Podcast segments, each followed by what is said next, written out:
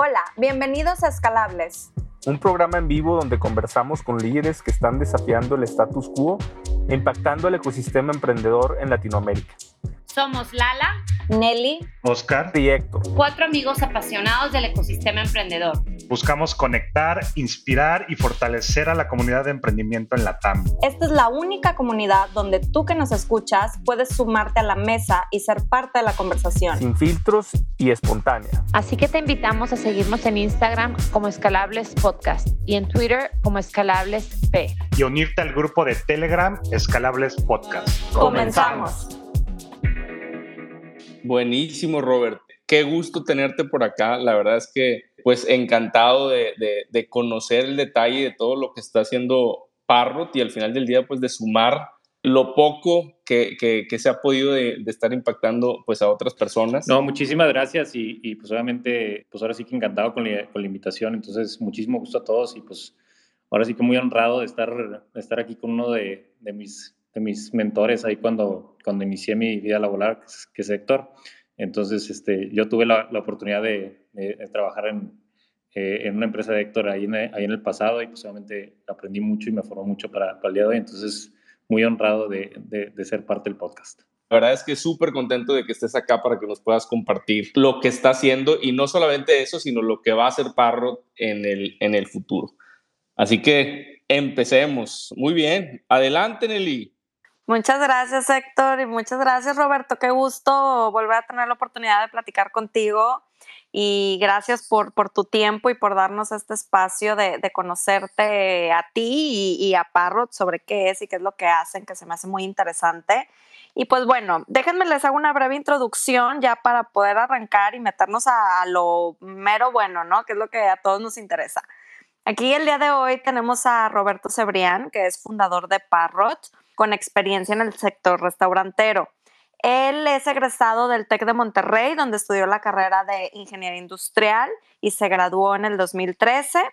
Posteriormente a, la carrera estuvo colaborando en empresas como Oxo, donde era investigador de mercados y además ha sido cofundador de otra empresa que se llama S3 Software y de la Asociación Proyectos Salvavidas México, que eh, la verdad es muy conocida. Yo la, yo la conozco perfectamente y no sabía que tú estabas ahí, Roberto, qué gusto. Y pues eh, para los que no saben, es una de las aso asociaciones de adopción de mascotas más grandes que hay aquí en México. Y para que se den una idea, realizan más de 1.500 adopciones anuales de forma digital. Y pues bueno, en Parrot él es el encargado de dirigir la estrategia de, de negocio de la compañía, además de que guía a, su equipo de liderazgo para cumplir con los objetivos de la empresa, para convertir a Parrot Connect en el software, todo en uno de los establecimientos formales del sector restaurantero, tanto en México como Latinoamérica. Entonces, qué gusto, Roberto, tenerte por acá. Bienvenido, ¿cómo estás? Mil gracias, Nelly. Créeme que el, el, el, gusto es mío y pues muy bien, muy bien. Ahora sí que, que aproveché para quedarme trabajando hasta tarde pero, pero pues muy emocionado aquí para, para compartirles ahora sí que la, la, historia de Parrot. Platícanos, Roberto. Vamos a empezar así con lo básico, ¿no? ¿Qué es Parrot para, para todos aquellos que están aquí y no conocen? Y, y, a mí me gustaría saber cómo nace la idea, o sea, ¿cómo es que un ingeniero industrial termina involucrándose en la industria restaurantera? All right, pues Parrot, vamos a decir que generalizado y, y la palabra sí que usamos para pichar es que somos el, el sistema operativo todo en uno para los restaurantes en Latinoamérica. ¿Y a, a, qué nos referimos con sistema operativo? Es decir, que somos la tecnología que ayuda a operar y administrar a los restaurantes. Y para ponerlo así como más tangible, somos quienes nos encargamos de procesar todos los pedidos del restaurante por todos los canales que tienen, ya sea Uber Eats, Rappi o dentro de la sucursal, y mandar estos a cocina, a proceso de inventario, a los reportes y a los procesos administrativos de facturación, etcétera, etcétera. Entonces, lo que tradicionalmente se conocía como un punto de venta para restaurantes, nosotros pues lo estamos llevando ya, ya un sistema operativo todo, todo en uno. Eso es, es lo que hacemos acá, acá en Paro. Damos todo el software, todo el hardware, la infraestructura, toda la conectividad dentro del restaurante y, y, pues obviamente los portales administrativos para que los restaurantes operen de manera eficiente, rápida y puedan aumentar sus ventas es lo que hacemos por acá. Y por otro lado, ¿cómo nace, o sea, cómo un ingeniero industrial se le ocurre toda la idea de Parrot? Fíjate que es, es, algo muy curioso porque digo, yo, siempre, por así por la naturaleza de ser ingeniero industrial, siempre he estado muy apegado a los procesos, siempre he estado muy apegado a cómo optimizar y cómo automatizar este, ciertas cosas que ahí, sí se la debo a, a, Héctor, que hacíamos mucho eso por allá en Blaine. Y quieras o no, la industria restaurantera es, es algo donde todo sucede en unos minutos este, hay una cuenta por cobrar, hay servicio, hay registro de órdenes, hay un proceso de cobranza. O sea, hay muchas cosas que suceden tan dinámico que, que, pues ahora sí que mi naturaleza le, atrae mucho cómo operan o cómo, cómo, se desarrollan los restaurantes dentro de, dentro de, pues obviamente dentro de su operación. Y de hecho, la, o sea, eh, y la razón realmente por la que me incluye a los restaurantes y por la que me empieza a traer todo esto es porque porque un amigo hace mucho, un amigo también del, Tecnológico de Monterrey, que también es emprendedor, él tenía esta idea de, darle tablets a los meseros para que levantaran las órdenes e incluso a los comensales para poder ordenar desde la mesa y cosas que hoy en día ya, ya vemos más reales, pues las veníamos pensando e innovando desde, desde esa época donde, donde pues todo el tema móvil se, se empieza a, a, desarrollar. Entonces está muy padre que, que que aunque no era una idea muy factible en esa época, pues hoy, hoy en día pues es una realidad para, para los sistemas operativos y es, y es, algo en lo que estamos incursionando en Parrot. Y así nace, así nace toda la idea de Parondeli. Oye, Roberto, eh, ubícanos un poquito en el tiempo y quiero, te, te, hago esta pregunta porque quiero entender en ese momento dónde estábamos parados en los sistemas, o sea, cuál era tu competencia y dónde viste esa oportunidad para diferenciarte. Sí, fíjate, que eh, es, es un escenario muy distinto el que vivimos hoy en día en la tecnología para los restaurantes de los que vivíamos hace, hace 10 años. Y yo siempre pongo el ejemplo de, oye, pues imagínate tú como comensal, ¿no? Este, hace 10 años pedíamos a domicilio o sushi o pizza, ¿verdad? Porque pues era lo que tenía servicio a domicilio, era lo que llegaba y era lo que marcabas para, o sea, para pedir. Entonces, ya, ya poniéndote en esa perspectiva donde no había una oferta como hay ahorita, y menos, o sea, pues tenías que levantar un teléfono, tenías que preguntar sobre el menú, ¿verdad? O sea, no, no, no tampoco no podías decir muchas especificaciones o, o, no te iban a recetar el menú completo en, el teléfono. Entonces, ese era el servicio domicilio antes. Y ahora, y si te preguntas qué, qué, era, qué era un servicio dentro del restaurante antes, pues la mayoría se pagaba en efectivo. Estabas acostumbrado incluso a ver a los dueños ahí dentro del restaurante, e incluso ahí tu familia o tu papá conocía a los dueños y los saludaba entonces, el, el, ambiente dentro de los restaurantes hace 10 años, cuando, cuando empezaba todo esto, no era necesariamente algo que dependía de la tecnología para, para sobrevivir. Eran muchos negocios familiares, muchos restaurantes grandes, tradicionales, que dominaban el mercado y por consiguiente la, eh, la tecnología apenas empezaba a cobrar un rol importante.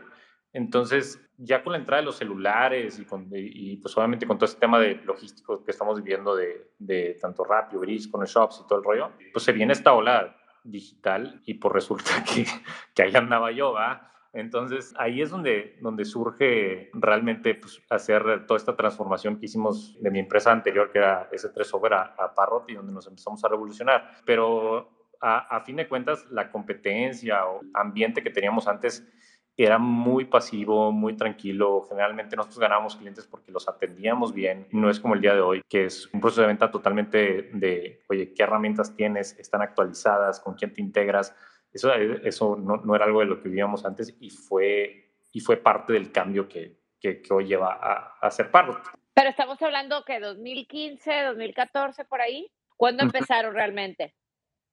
Originalmente empezamos como en el 2012, 2013 haciendo eh, o sea, incluso antes de que yo me graduara, estuvo un año y medio ahí en, en Consulting Connector y, este, y en ese año y medio yo trabajaba en las noches, trabajaba a la hora de la comida tratando de sacar adelante el proyecto, porque eh, fue algo, digo, va a sonar así muy Steve Jobs style, pero literalmente sí fue algo de garage o sea, de, juntarnos, yo diseñar el producto con un fundador que tenía en esa época a desarrollar y hacer pruebas y estar en la noche, pues ponérselo en un bar, así literalmente estábamos eh, eh, en la peda, o sea, la gente toma, ¿no?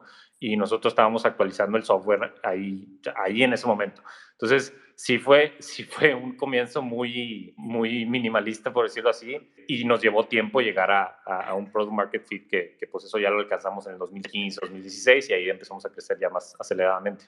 Oye, una de las cosas interesantes, yo me acuerdo de algunas pláticas ahí en la oficina que dices, oye, estamos trabajando en este, en este producto para restaurantes, etcétera, Pero la primera pregunta es, o sea, ¿te imaginabas el, el, a lo que iban a llegar? O sea, en ese momento, porque también entiendo, empieza como un tema de, de desarrollo de software, pero pues ya se convierte en algo más grande. ¿Te imaginabas, lo tenían visualizado de esta forma? Fíjate, Héctor, originalmente no.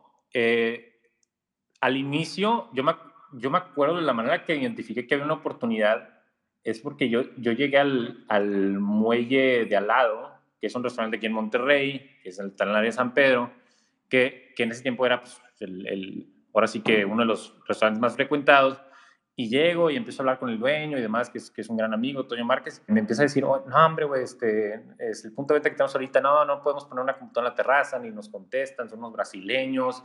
Y yo, ¿por qué tienes unos brasileños, güey? Me dice, no, pues es que esos pues fueron los que contactamos al inicio y los que estaban aquí, pero luego se fueron. Y pues ya llevamos como un año, dos años trabajando con ellos.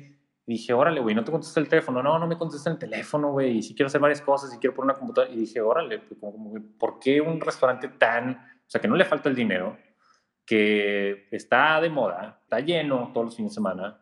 ¿Por qué no, no, no, o sea, no, no hay una mejor oferta? O sea, él, él no, me, no, no, podía nombrarme a alguien que hiciera mejor las cosas que, que, que ese proveedor que tenía. Entonces ahí fue donde me entró el clic de que, pues, ok, hay una necesidad aquí, vamos a hacerla, pero pero nunca la imaginé a esta escala hasta como el 2016 que empecé a escuchar, bueno, que escuché que de una empresa llamada Toast, que estaban emprendiendo exactamente con el modelo de negocio que teníamos en, en este software. Y estos güeyes estaban levantando rondas de capital y estaban escalando a 3, 4, 5X al año.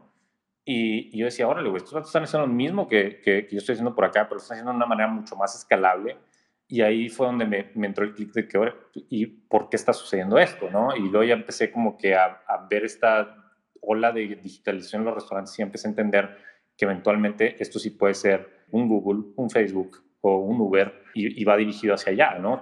Tan es así que todo se volvió público el año pasado.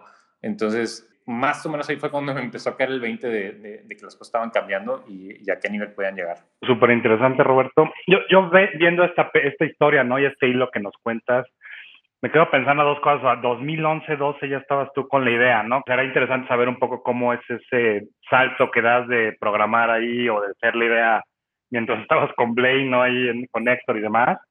A realmente dar como ese paso ya formal, incluso no sé si los socios hoy, ¿no? Igual si nos cuentas más pero la otra que me quedo pensando ya en 2012, ¿no? Por acá estaba Baris y Diego de Sindelantal arrancando igual toda la fuerza comercial y toda esa fricción que ellos tenían, ¿no? De evangelizar un poco el mercado antes de Uber y Rappi.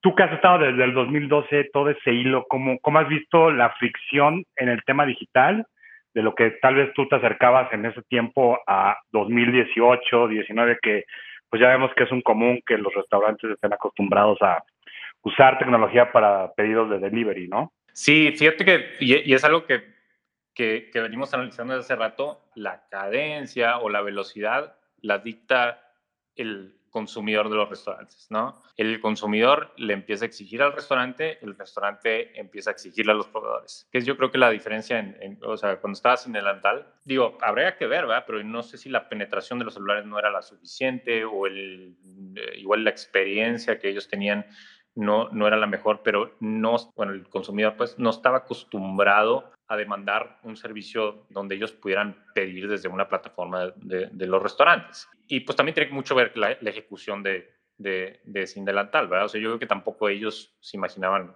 lo que venía después. Era un proyecto que, que, que iba creciendo, y, pero yo, yo creo que tampoco se, se imaginan la escala hasta que poco a poco el consumidor va presionando, porque cada vez pues la tecnología penetra más para la gente de Estados Unidos o a otro lado y, y, se acostumbra al servicio que dan allá y empieza a seguirlo aquí. Los restaurantes se dan cuenta que si hacen esto y esto y esto pueden vender más.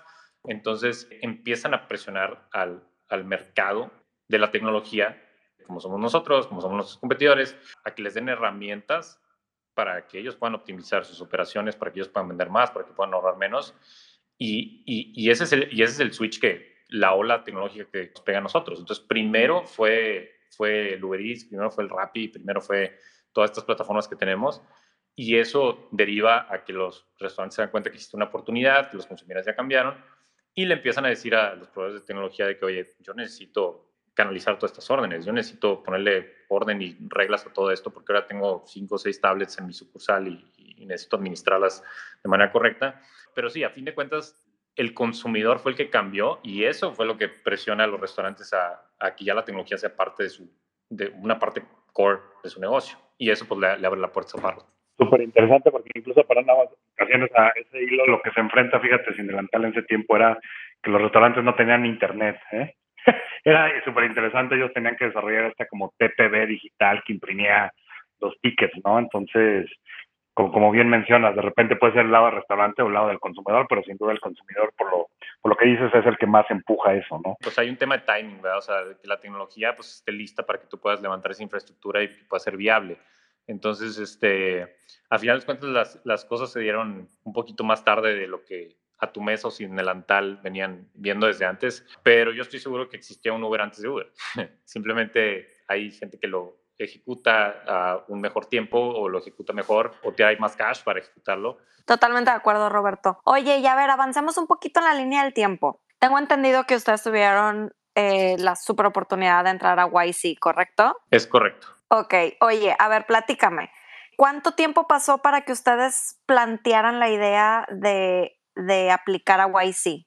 ¿Y fueron aceptados en la primera vez? No sé si nos puedes platicar un poquito sobre este, esta experiencia y que nos digas cómo les aportó valor y cómo fue Parrot pre y after YC. Ahí te va.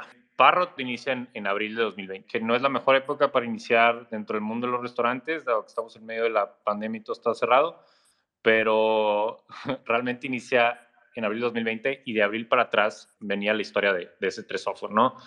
Entonces, ¿dónde es como que el punto de inflexión? Como venía comentando, o sea, hay este cambio de digitalización. Y pues bueno, si tú originalmente S3 Software pues era, una, era una empresa que se sostenía con sus propias utilidades y tenía un equipo limitado de desarrolladores, tenía un equipo limitado de ventas y, y pues haces lo que puedes hacer con, con lo que te da el, el, negocio, ¿no? Entonces fue el concepto de bici. Es, oye, si tú puedes venderle esto a N número de personas, ¿por qué no lo estás haciendo el día de hoy? Ese no era nuestro caso antes de abril 2020. Entonces teníamos que transformar una empresa tradicional en, en, una empresa, en una startup, ¿no? Entonces refundamos, rehicimos todo, literal, desde cero. Y originalmente, me acuerdo que la, la idea que traíamos David, mi, mi cofundador, que fue, que, que, se une en esas épocas y que fue el catalizador para que todo esto sucediera, eh, a final de cuentas hay esta reestructura de, de, de Parrot y, y, pues yo me quedo solamente con, con David a, a emprender. Y David y yo decimos, oye, vamos a levantar capital, pero originalmente veníamos cansados así como que de, de, todo este rush de tanto pandemia como David que, que tenía experiencia en, en, en, empresas como Uber en San Francisco, en, en Green Scooters en la Ciudad de México, dice, oye, güey, pues sabes que este es mucho rush, güey, o sea, la neta, vamos a levantar capital, pero vamos, vámonos tranquilos y este, poco a poco, este, pues vamos ahí metiéndole a, a Parrot y lo vamos construyendo, pero pues así algo tan agresivo, no, no. Y esa era la idea original. Empezamos a platicar con gente y empezamos a tener el modelo de de venture capital, ¿no? Y, y ya no, ahí fue donde nos dimos cuenta de que no es rentable crecer eh, en tecnología a un paso mediano o a un paso más o menos acelerado. Es o vas por todo y creces de manera escalable, vaya, o no vas, o nadie te va a meter lana. Entonces, cuando nos dimos cuenta de eso, pues ahora sí que tuvimos la plática de yo de que, oye, güey, pues, pues, o vas, eh, digo, o vamos, o, o qué onda, güey.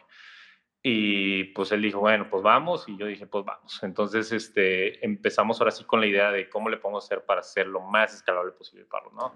Y, y, ahora sí empezamos a, a, levantar capital y no fue, no, no pasó mucho tiempo para cuando varios compañeros, incluso unos que, que han estado en este podcast, como, como Pame de, de, de Vic, nos dijeron, oye, ¿por qué no aplican a YC? O sea, porque está muy difícil diferenciar el vamos a decir, la empresa anterior con esta empresa nueva que están haciendo, pero pues igual sí les, les valida que, que realmente están haciendo eh, el nuevo Parrot, pues ya tienen poco que explicar a los inversionistas, ya, ya, ya se saltaron esa, esa duda que tenían de que si realmente pueden transformar una empresa en, en, una empresa escalable, ¿no? Y dijimos, bueno, pues sí, vamos a aplicar a YC. Y pues, la idea era como que, bueno, pues vamos a aplicar y, y vamos a aprender y vamos a ver qué nos falta y corregimos y pues levantamos lana, ¿no? Y para eso estamos en medio de la pandemia, entonces no creas que la situación financiera es la mejor. Entonces sí tenemos algo de urgencia y aplicamos a YC como late application, o sea, olvídate de esperanzas bajas, no teníamos esperanzas que íbamos a entrar. Y de alguna manera, y, con el apoyo ahora sí que de, varios compañeros, especialmente del lado de David,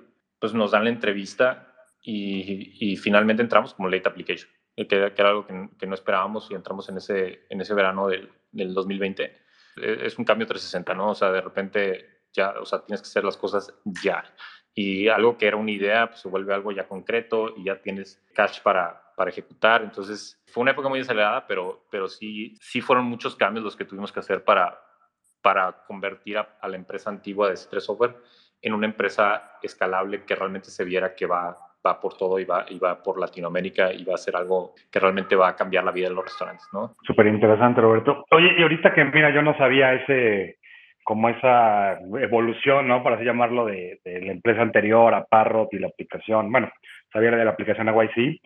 ¿Qué, ¿Qué tanto crees que cambió el chip que ustedes traían? No sé, ¿qué tanto fue como muy revelador toda la experiencia de YC, de entender incluso cómo funciona un fondo? Porque ahorita, como lo cuentas, pues es como, ah, entré a YC y levanté fondos, ¿no? Digo, para todos los que están escuchando aquí en el podcast es, ¿qué tanto ya traías tú ese bagaje, ese conocimiento? Porque probablemente es algo tan difícil de hacer que, que de hecho como una empresa más tradicional haga ese cambio a acelerar una startup, la verdad es que se ve poco, ¿no? Entonces, ¿cómo fue esa experiencia realmente para ti y tu cofundador? De, o, ya era algo que ustedes venían viendo y aprendiendo y, nada más un tema de decidir y, y, bueno, claramente de tener mucho foco en ejecutar y lo que busca YC, de, de pues, entender bien el cliente y lo que quieres hacer con él, ¿no? Sí, fíjate que es algo muy diferente y muy revelador de cómo operas como, como una empresa bootstrap o, o, tradicional o que vive sus utilidades a cómo operas en una startup, ¿no?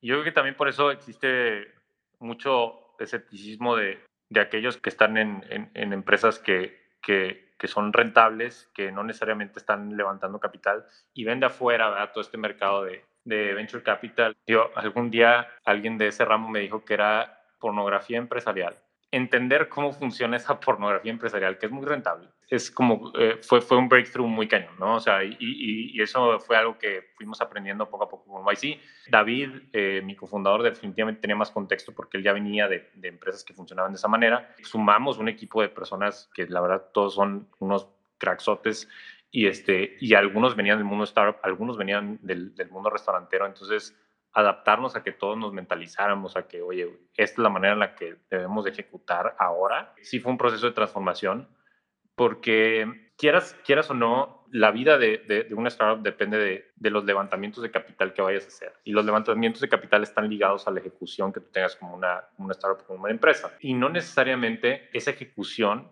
viene siendo lo mejor para la empresa en largo plazo. Entonces, tienes que empezar a probar cosas que son, vamos a decir que donde los mercados se están moviendo y se las tienes que empezar a probar a YC, se las tienes que empezar a probar a los inversionistas, igual no es lo que debería estar haciendo ahorita. Pues es el switch que me hace para, para, para nosotros volvernos una empresa atractiva en la que la gente quiere invertir y después lo corrijo. Y yo quisiera tener todo perfecto antes de lanzar a mercado, pero pues no, no, o sea, no tengo tiempo para tener todo perfecto. Entonces, ¿cómo lo hago para ejecutar el día de hoy y a la par estar corrigiendo esas cosas que, que quiero corregir, ¿no? Entonces, ese ese rush de que ahora tienes los recursos y solamente es ejecución, pues es, es, un cambio muy, muy diferente, ¿no? O sea, antes yo pensaba en cómo iba a pagar nómina y ahorita es, pues, cómo voy a dar resultados, ¿no? Entonces, este, la manera de, de actuar de la empresa cambia totalmente y, y, pues YC es, pues, es mucho mentor en, en, todo eso y, y, nos ayudó bastante a, a, hacer ese switch y pues a conseguir la, la reputación que necesitábamos para, para que confiaran en, en Parrot y en el proyecto. Oye, Robert, buenísimo, pero nos platicabas que en, el, en, el, en plena pandemia, en el 2020 fue todo este tema de YC, pero también recordar que en pandemia pues se tuvieron que digitalizar restaurantes, salieron plataformas, o sea, todo este tema al final del día se aceleró, ¿no? Un, tema, se juntó por ahí, dicen, el, el, el hambre con, con los, la comida y tuvieron que pivotear en, algún, en alguna ocasión, tuvieron que que cambiar lo que venían haciendo. Entiendo que pues, salieron muchas plataformas que a lo mejor no existían, las integraciones de todo esto. Tuvieron que hacer algo diferente de lo que fueron con YC a después, como decías, a dar resultados. Sí, creo que es un ejemplo muy, muy claro de lo que decía, que a veces no va alineado lo que quieres hacer con las inversiones de, Venture Capital, ¿no? O sea, si quieres levantar una ronda de capital, necesitas mostrar validez de tu negocio, ¿no? Y una de las validez, de la validez más, que más comprobables que hay es tracción. Entonces, a ver, estás en medio de la pandemia, tienes a la gran parte de los restaurantes cerrados, la gente no puede consumir dentro de los restaurantes. Se están sumando todo el mundo a las plataformas de Rappi, Didi, Uber, etcétera, etcétera, no te vas a poner a construir un sistema de reservaciones porque, porque piensas que es lo mejor o era tu modelo de negocio inicial. Entonces, no necesariamente hicimos un, un pivot, pero sabíamos que teníamos que reconstruir y empezar de cero todo. Y nuestro primer approach fue, oye, vamos a integrarnos con estas plataformas para o sea, que, que, era algo que ya venían haciendo otras empresas, pero pues, oye, no hay de otra, güey, o sea, nosotros queremos ser ese todo en uno, eso, eh, eso por, lo, por lo que les expliqué ahorita, que qué es Parrot, eh, queremos ser el todo en uno para restaurantes, eh, queremos integrar las terminales de pago con el punto de venta y, y, ayudar a los restaurantes a su eficiencia y todo. Pero, pero pues, ¿qué, ¿qué, les ayudas o cómo, cómo meto una terminal de tarjeta presente cuando no hay pagos en tarjeta presente? Entonces, básicamente ahí lo que hubo que hacer es, oye, vamos a integrarnos con las plataformas y vamos a, y vamos a empezar ahí el todo en uno, Vamos a concentrar las órdenes en una misma plataforma, vamos a mandarlas a cocina, vamos a empezar a construir un punto de venta donde podamos centralizar las órdenes, donde eh, este, puedan tomar órdenes a domicilio. Y eso, así fue como inició Parrot Connect, que, es la herramienta de Parrot actual, por ese lado, por lo mismo de que está sucediendo con la pandemia. Ya que empezaron a abrir los restaurantes y demás, pues ya fuimos adaptando las funciones que, nos hacen este todo en uno, pero, pero en efecto sí nos, sí nos hizo de cierta manera canalizar en, en lo que estaba pasando. Padrísimo, Roberto. Me encanta todo lo que nos estás compartiendo y sin duda, pues de mucho, pues de mucho aprendizaje y muy retador para ti, todo, tu socio y todo el equipo. Oye, y ahorita mencionabas algo bien interesante que es lo del fundraising, ¿no? Entonces, a ver, bueno, ya salen de, de YC, ya van a levantar una, una ronda de capital. Remontémonos a ese día en el que diste tu primer pitch ante un inversionista. ¿Cómo te fue? ¿Te fue bien? ¿Te fue como esperabas? ¿Hubo algo que salió mal? Platícanos de esa experiencia. Creo, creo que ya sabes la respuesta, Nelly. Pero sí, efectivamente no fue la fregada. Pues es que al final de cuentas un pitch. Tú lo que haces es tratar de tantear por dónde va, o sea, cuáles son las, las partes débiles del modelo de negocio que estás proponiendo, ¿no? Este, hacia, hacia los inversionistas, porque nuevamente, o sea, necesitas el capital para ejecutar. Entonces, digo, por eso existen los famosos coffee, coffee chats, porque la intención de los coffee chats es no quemar un pitch y aprender un poco de lo que está buscando el mercado y con eso poder ajustar tu pitch para que el momento que estés levantando, este, pues te vayan a decir que sí. Pero en efecto, o sea, había muchas cosas que no las teníamos eh, pulidas al 100% o que, oye, ¿sabes que la manera, incluso la manera de explicar Parrot, eh, pues imagínate que alguien te dice, oye, güey, no lo entendí bien, güey, o sea, como que, a ver, sistema operativo, o sea, ¿qué es eso, güey? Entonces, pues, ¿cómo, cómo, cómo tratas de modificar tu, tu, tu línea para que pues, le entiendan a la primera vez? Resolver las preguntas, por ejemplo, tuvimos que meter un slide de la pandemia, porque pues, estás en medio de la pandemia y está el mercado de los restaurantes ahogándose, eh, tratando de conseguir créditos y tú estás diciendo que eres el futuro de los restaurantes, ¿verdad? O sea, no, no es la, por eso decía, no es la mejor época para hacer fundraising para los restaurantes, pero pues tienes que adaptar tu pitch a lo que el mercado, eh, a lo, a lo, que el mercado te está pidiendo en ese momento y la única manera de tantearlo pues es, es prueba y error. Entonces sí, efectivamente muchas cosas salieron, muchas cosas tuvimos que ajustarlas y, y, pues para eso nos tuvimos esos, esos pitch iniciales y lo que haces es alineas a los inversionistas menos potenciales o los que, o, los que son más amigos tuyos, friends and family, lo que tú quieras, eh, pero pues que tengan conocimiento de cómo se mueve también el mercado de VC y que te puedan dar ese feedback y poco a poco lo vas puliendo para cuando llegas a, con ahora sí con los, los fondos que, que realmente quieres. Oye, y hablando de eso, que dices, ir con los fondos con los que realmente quieres. ¿Qué es lo que buscas tú en un inversionista? Porque generalmente cuando preguntamos, hemos tenido muchos inversionistas aquí en el, en el programa y siempre decimos, ¿qué es lo que buscas en un emprendedor?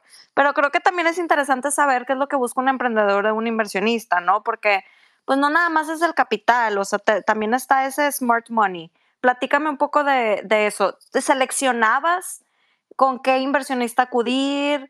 si era el experto en, en, la industria en la que tú estabas o, o que, cómo, cómo buscabas a ese inversionista ideal o ese perfect match. Sí, fíjate que creo que un ejemplo más claro está en la, en la Serie A, porque cuando, levantas una ronda semilla, idealmente lo que, lo que buscas es, es ponerte a trabajar. Y son tickets pequeños, ¿no? Entonces no, no, no, no quieres alguien que te invierta un ticket pequeño en la industria, pues un ticket pequeño puede ser 100 mil, 200 mil dólares. No quieres alguien que te invierta esa cantidad de dinero y, que se vuelva un miembro de tu consejo o que se vuelva alguien que te dé una term sheet eh, con distintas o así reglas para, el negocio. O sea, no te quieres comprometer en una etapa tan temprana porque, pues, pues precisamente porque pues, no quieres esa flexibilidad al, al inicio de cambiar y poder hacer cosas sin tener que ir y preguntarle a alguien. Entonces, un ejemplo más claro lo tenemos en la serie A. En la serie A es, eres mucho más selectivo porque ya por los montos sabes que vas a tener alguien que probablemente este, vas a tener que trabajar de la mano con porque te va a pedir un, un, asiento en, en, tu consejo, ¿no? Es un board sheet. Yo diría que es una combinación de dos cosas, las que en nuestro caso, y, y hablo particularmente en nuestro caso porque pues no es como que he tenido 17 rondas de levantamiento o, he estado involucrado en 17 rondas de levantamiento para decir que, ah, bueno, generalizadamente es esto. Pero en nuestro caso en particular, buscábamos dos cosas. Una, que compartiera la visión del modelo de negocio y le entendiera. O sea, creo que es fundamental.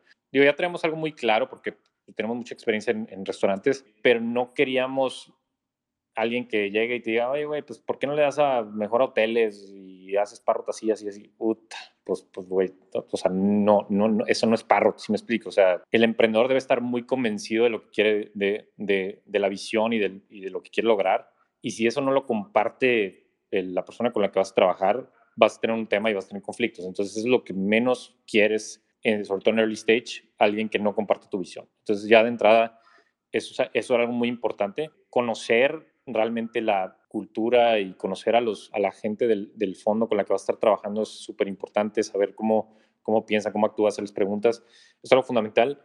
Y la otra, quieras o no, y esto es una realidad siempre, es la reputación de ese, de ese fondo en el mercado. Porque, digo, es un mercado de inversiones, entonces si, si estos güeyes que son famosos por hacer grandes inversiones, te están invirtiendo a ti, básicamente le despejas dudas a los N número de otros inversionistas que, que también te están viendo. Entonces, es, es, lo que pasa con Y Combinator. Y Combinator invierte en N número de compañías y para muchos Y Combinator es una validación de que la, o sea, son buenas compañías, ¿no? Entonces, tiene que ver mucho quién te está invirtiendo y entre, más, entre mejor reputación y más global tenga esa persona, es muy probable que, que tengas mejores resultados cuando levantes rondas subsecuentes o quieras llenar tu ronda de capital. Buenísimo, Roberto. A ver, veo que tenemos aquí a Grace. Bienvenida. Hola, ¿qué tal? Muy buenas noches. Nada más tenía una pregunta para ti. Si pudieras hacer algo diferente ¿no? O sea, toda tu experiencia, que dijeras, eso sí lo hubiera cambiado. ¿Qué hubiera sido? Creo que hay muchas cosas que pudiéramos, o sea, hubiéramos podido hacer diferentes y, y mejorar el curso de, de la empresa que, que, se viene dando hasta el día de hoy. Y, y, y nuevamente, que, o sea, Parro tiene un equipazo de personas con las cuales estoy orgullosísimo de trabajar y que nos han ayudado a, a sobrepasar estos obstáculos pero yo en lo personal, a mí me hubiera gustado más tener más conocimiento de cómo opera una, una startup antes de involucrarme en, este mercado. Hacer ese switch y entender qué cosas eran realmente importantes o cómo ejecutar, pues llevó aprendizaje, llevó tiempo y, llevó su, sus errores, pero algo que sirve bastante y, y, y creo que es algo de lo que erramos varios emprendedores es no tener contexto suficiente de qué es lo, qué es lo que hace una startup exitosa y qué son las cosas que realmente debes de, de considerar cuando, cuando estás haciendo un proyecto de, este tipo para maximizar tus probabilidades de éxito. Entonces, definitivamente yo, yo siento que pude haberme preparado más en, en el contexto de cómo operan las startups para, para ejecutar mejor.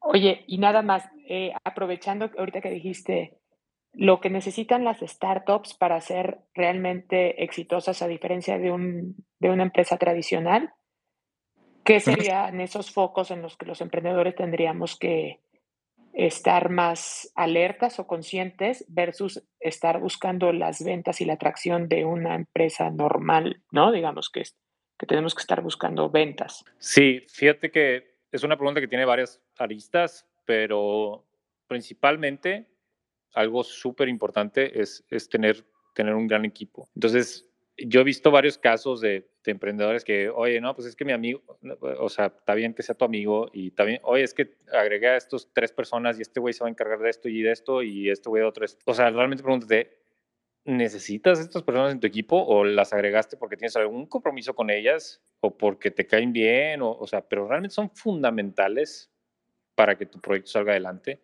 o nomás estás agregando personas de más o te faltan personas. Luego me ha tocado la, la raza que, no, pues es que me voy, a lanzar, me voy a lanzar a levantar capital y tengo una empresa de tecnología, pero voy a desarrollar mi software con, con estos otros güeyes que, a ver, espérate, o sea, si eres una empresa de tecnología y no tienes una persona que se encarga de la tecnología, pues tienes un problema grande, ¿verdad? Ese es uno de los problemas y la otra es, realmente estamos resolviendo algo que la gente vaya a querer y comprar y está dispuesta a pagar un precio reconocer dónde estaba el valor de Parrot y cómo ejecutarlo y cómo darle valor y que realmente la gente empezara a pagar algo por, por el servicio que estamos dando, es otra cosa que yo creo que, que, que también a veces perdemos de foco los emprendedores que pensamos que porque es un dolor tuyo, hay un mercado suficientemente grande y dispuesto a pagar por, por una solución. Y yo siento que muchos empezamos a ver como que el, todo el tema de VC, o al menos lo que me ha tocado, de repente hay gente que empieza a ver todo, todo el tema de VC como algo que se trata de levantar dinero y que, ah, es que si levantas dinero y si levantas este monto, entonces estás siendo exitoso. No, es todo lo contrario, güey. Realmente estás resolviendo un problema. O sea, realmente le estás ayudando a alguien a hacer mejor su trabajo, a ahorrarse dinero, a vender más. Entonces, tener ese foco y esa continuidad este, son cosas que, que, que, que nuevamente son, son, o sea, se me hacen fundamentales para, para tener una startup y, y muchas veces las perdemos de vista. Ya te prometo que la última pregunta. ¿Cómo, o sea, ¿cómo tú supiste que Parrot había alcanzado el market fit, que estabas listo para recibir inversión?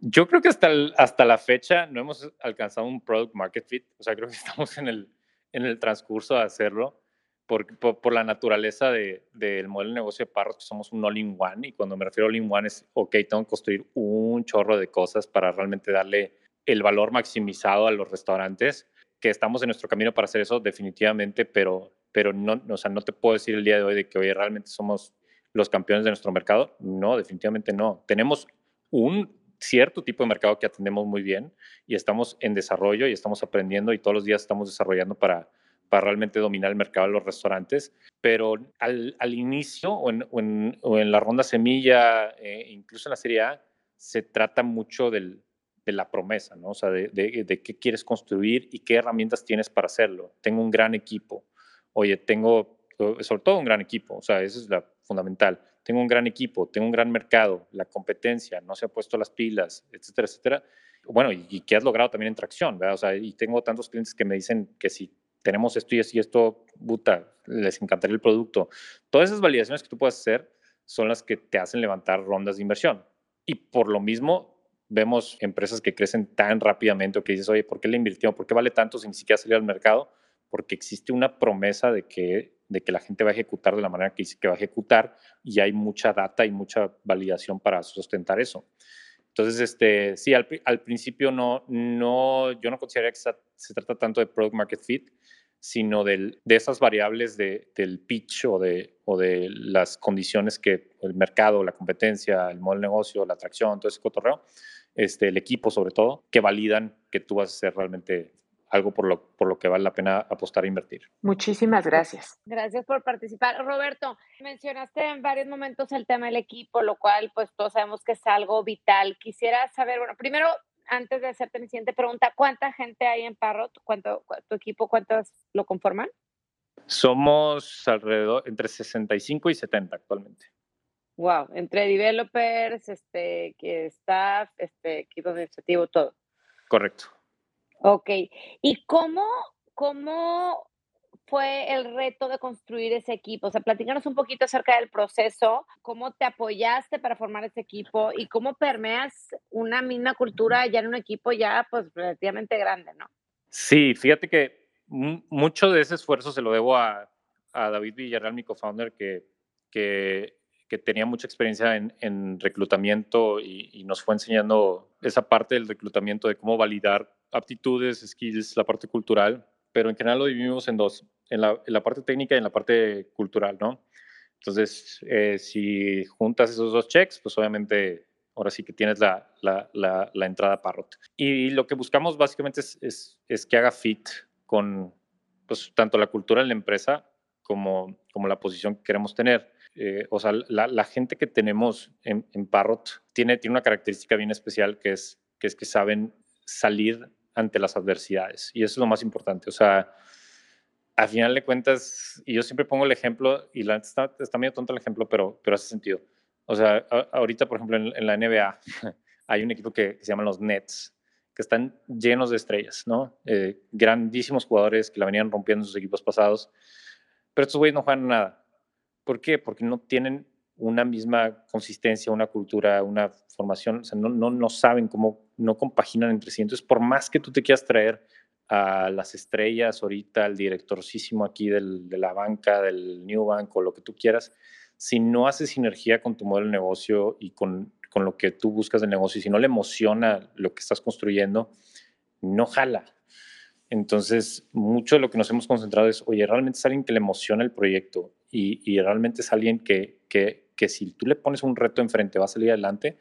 Y esos son los tipos de personas que, que queremos y, y, que necesitamos, son las personas que tenemos en Parrot. Oye, Roberto, platícanos sobre eh, lo que me comentabas hace unas semanas que, que eh, incluso están moviendo a todo el equipo a la Ciudad de México, porque unos estaban en Monterrey otros en la Ciudad de México. Entonces, uh -huh. platícame, eh, o sea, toda esa experiencia, porque esa vez que conversamos, eh, pues transmitías bastante la pasión de cómo para ustedes es muy importante la cultura y toda la inclusión y diversidad del equipo que lo hace todavía más enriquecedor, ¿verdad? Sí, fíjate que, que es un aprendizaje muy grande que, que hemos tenido. Yo creo que eh, la pandemia, como todos sabemos, fue un catalizador a todo esto del trabajo remoto, ¿no? Entonces, a final de cuentas, lo que, lo que buscamos de nosotros del, de la gente que trabaja en Parrot es que sea productiva. ¿Y cómo es productiva? Si está feliz, si está a gusto con su lugar de trabajo, si se puede expresar libremente su lugar de trabajo, si puede este, proponer cosas, si puede, o sea, eso es lo que te da esa productividad a las personas. Si yo voy a contratar a una persona para decirle qué hacer, no me sirve, o sea, ¿para, ¿para, qué quieres tanto talento? ¿Para qué quieres tantos ahí? Eh, ¿Para qué sorciar tanto gente si al final de cuentas le voy a decir lo que hacer? No, al contrario, tú quieres sacar lo mejor de cada persona para ser lo más productivo posible. Entonces, algo que nos dimos cuenta es que conocer a la gente alrededor, o sea, nuestros compañeros de trabajo, convivir con ellos, yo, yo, yo, yo personalmente me siento, o sea, pues tenemos una mesa grande y, pues quien esté ahí me siento al lado y, y platico con, con, la gente de Parrot, es, es, es muy valioso y, mo, y, motiva, mucho, motiva mucho a la gente. Haces que disfrute todos los días de, el trabajo que tenemos aquí en Parrot. Y eso es una gran aprendizaje que hemos tenido. Siempre estamos buscando la ronda y siempre a ver, no, el día que lleguemos a estos restaurantes y el día que lleguemos a estos restaurantes. Y es como, es como esa metáfora de andar buscando siempre la, el día que tenga esto voy a, andar, voy a ser feliz, el día que tenga esto voy a ser feliz. O sea, realmente lo que buscamos aquí es que la gente disfrute el proceso, que se enamore de lo que está haciendo, que sea productiva y que pase lo que pase, que sea una gran experiencia para ellos trabajar en Parrot.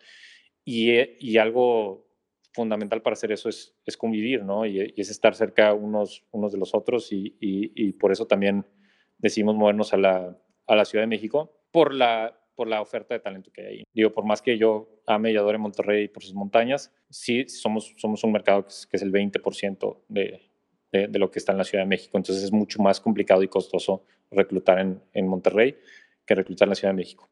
Uno quisiera pensar que vas a reclutar gente de, de India y de Argentina y de todos lados y que, y que pues vas a tener la mejor cultura, pero en nuestro caso este, se, nos, se nos complica tener, o sea, gente que está trabajando al otro lado del mundo y no convivir con ellos y no estar con ellos y no, no, no, no incluso conocerlos en persona se nos hace se nos hace un poquito, no sé, pierdes ese tacto Es, es, como las clases presenciales, ¿no? O sea, y las clases en línea. O sea, como que no es lo mismo la clase en línea que la clase presencial. Es, es, es parecido, ¿no? Entonces, por eso decidimos movernos a la Ciudad de México. Oye, Robert, yo te tengo una pregunta, eh, a lo mejor un poco más de reflexión, que tiene que ver con todo este proceso de crecimiento.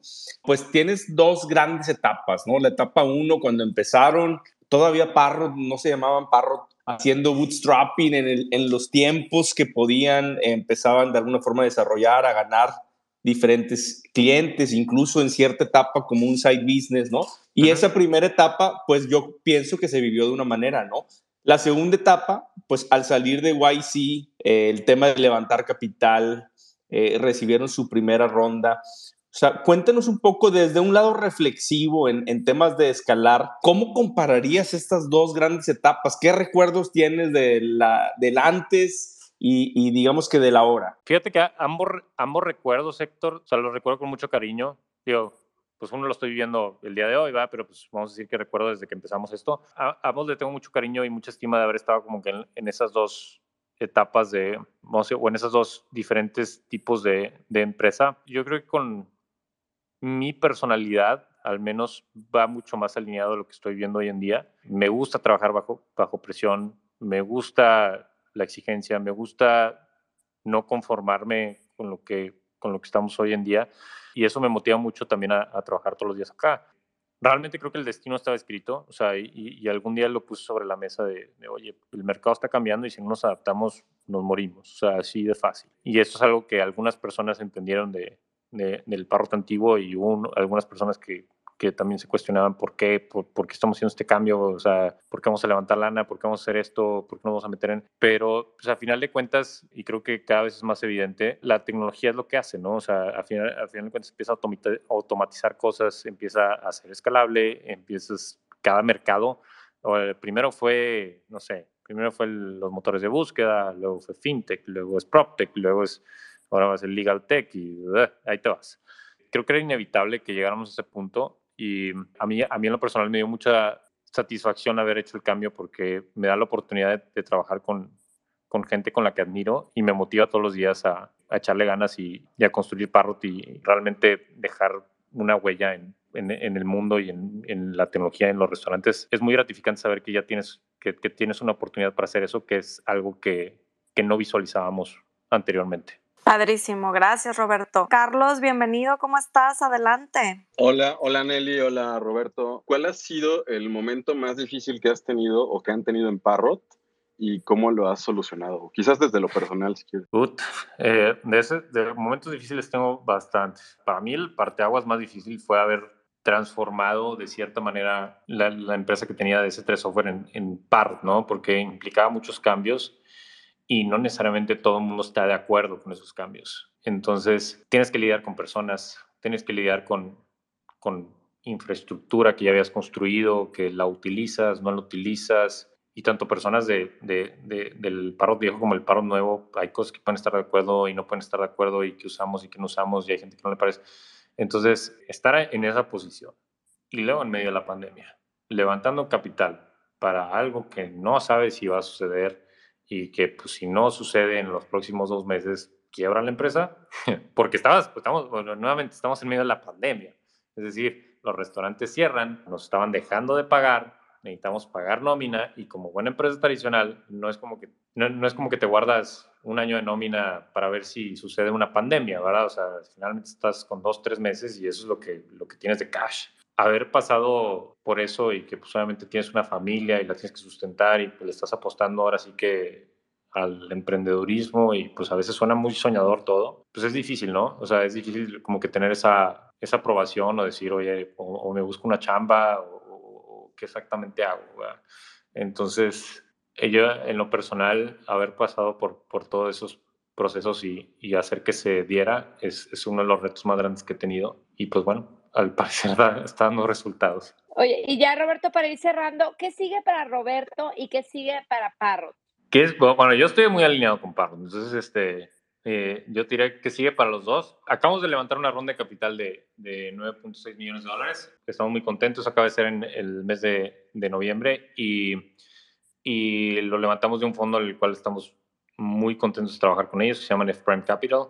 Y toda esta ronda de capital la estamos invirtiendo en, tecnología y producto, ¿no? Este, estamos muy concentrados en, en realmente pulir lo que venimos construyendo de, Parrot Connect. Como les decía, es, es, es, un software todo en uno, es un software que, que pues, necesita mucha infraestructura para, para, para, realmente generar todo el valor que queremos que genere los restaurantes, para que realmente no los ayude con una fracción de su negocio, sino les ayude con todo su negocio y seamos ese backbone de los restaurantes que necesitan para, para operar. Digo, ya tenemos más de 200 restaurantes en Parrot Connect, pero, pero queremos ampliar esa base y, queremos que todos le vean ese, ese valor que, que, vamos a construir.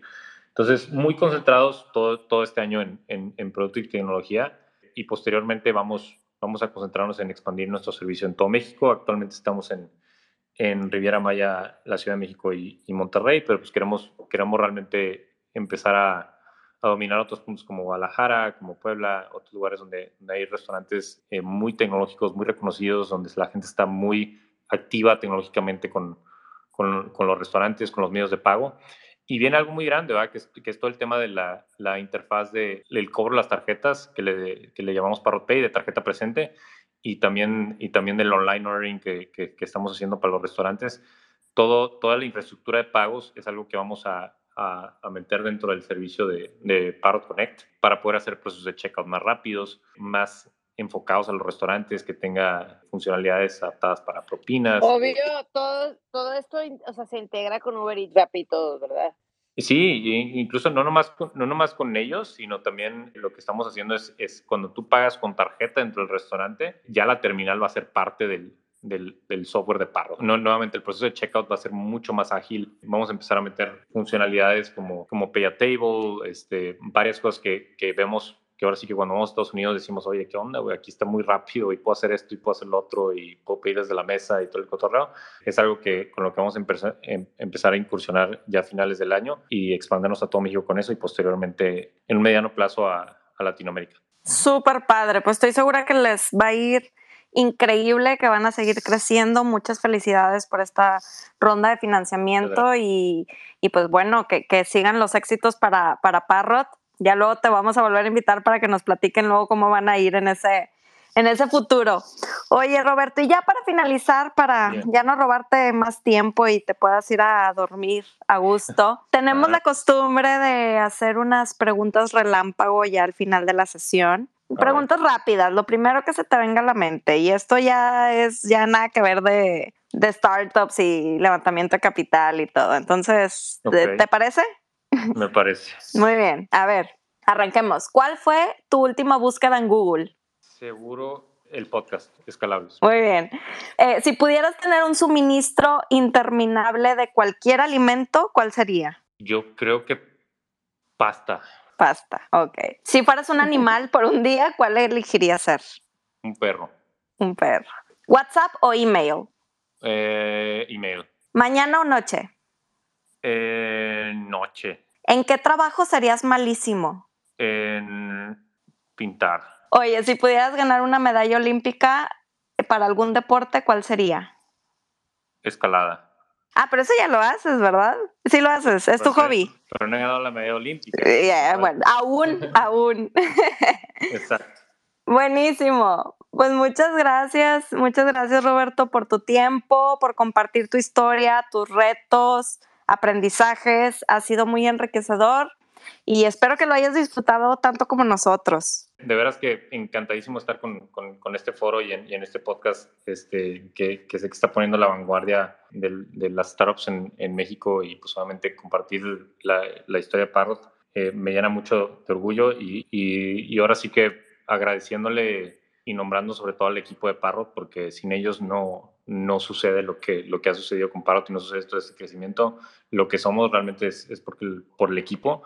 Digo, yo, yo doy la cara, pero ellos son la principal razón por la que estoy aquí y también pues a mi cofundador David, que, que sin su confianza pues no, no se hace nada. Entonces, este, muchísimas gracias por la invitación. Oye, Roberto, a mí me gustaría hacerte una última pregunta rapidísimo. Después de Parrot, ¿cuál es tu startup favorita de Latinoamérica?